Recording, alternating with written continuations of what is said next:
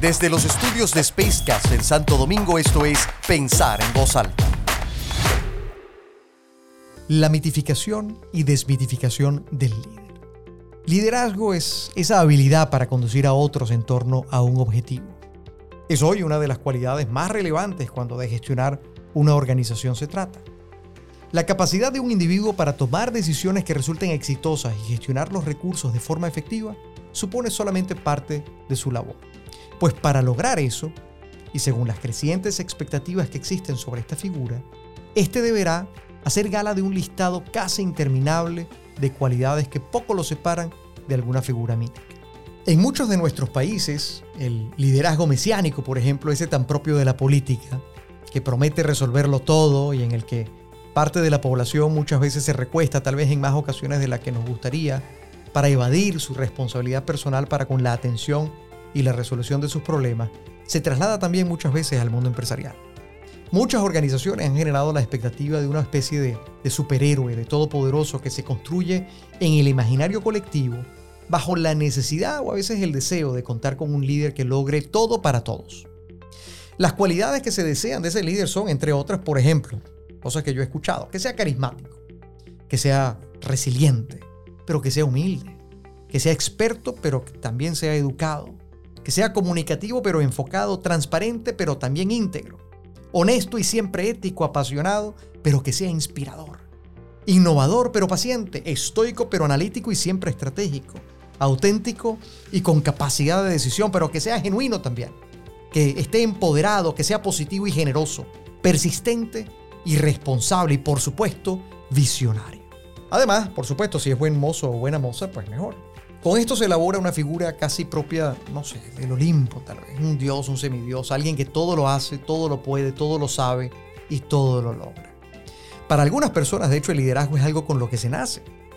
Y lo cierto es que si bien algunas personas pueden tener habilidades particulares que le ofrecen un potencial cargado de ventajas comparativas, lo cierto es que generalmente son personas ordinarias quienes se hacen extraordinarias cuando deciden asumir conscientemente el liderazgo, bien sea de su vida, de su comunidad, de su equipo de trabajo, de su movimiento social, de su organización o hasta de su país. El liderazgo es objeto y sujeto de preparación, pues se trabaja, se construye y solo se consolida cuando se gana el respeto y la confianza de aquellos a quienes se aspira a liderar y estos en consecuencia deciden seguir. Siempre se puede imponer la autoridad desde una posición jerárquica, pero no por ello se ejerce el liderazgo. Son múltiples las consideraciones que se deben tomar en cuenta para el ejercicio positivo del liderazgo. Independientemente del estilo personal, por cierto, que alguien pueda tener, o de sus cualidades más resaltantes. En general, hay una buena base fundamental constituida por una combinación de disciplina, método y actitud que resultan fundamentales. Si bien todo líder tendrá sus objetivos particulares, hay elementos que todo aquel que está o desea estar en esa posición debe considerar. Por una parte, el líder debe estar consciente de sus intenciones y cómo éstas son transmitidas e interpretadas por sus audiencias. Sus intenciones se transmiten voluntaria e involuntariamente, por lo que la conexión de estas con su propósito debe procurar la consistencia entre las palabras y acciones que generen seguridad, confianza y claridad en sus seguidores. El líder debe estar preparado emocionalmente para impactar y resistir. Debe ser capaz de imprimir el justo grado de emoción con el fin de impactar positivamente a sus equipos y debe ser capaz de resistir emocionalmente los embates de lo que va a ser objeto, producto de las presiones propias de asumir esa posición. Por otra parte, las habilidades del habla y la escucha activa deberán afinarse.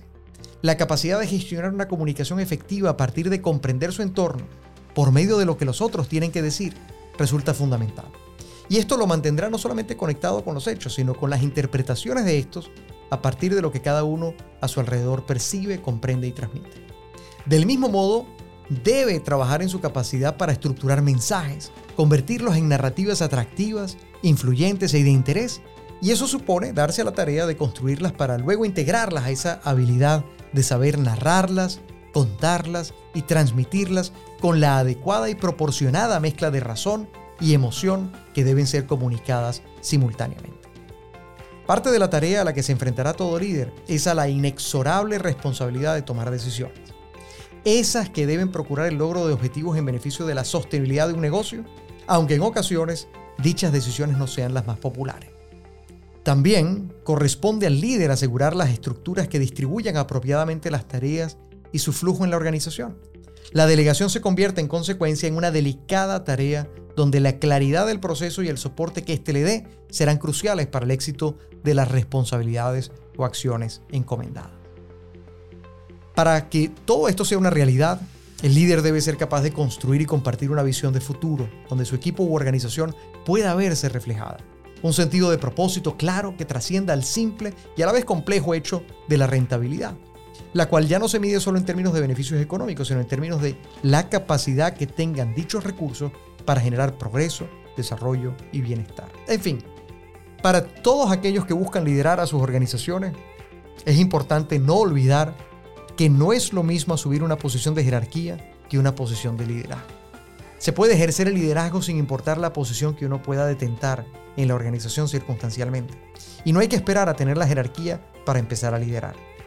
Lo importante será dar lo mejor de nosotros desde donde estemos y prepararnos cada vez más en la procura de un modelo de liderazgo basado en la colaboración, la responsabilidad y la construcción de un mejor futuro para todos. Mi nombre es Tony da Silva y esto fue Pensar en voz alta.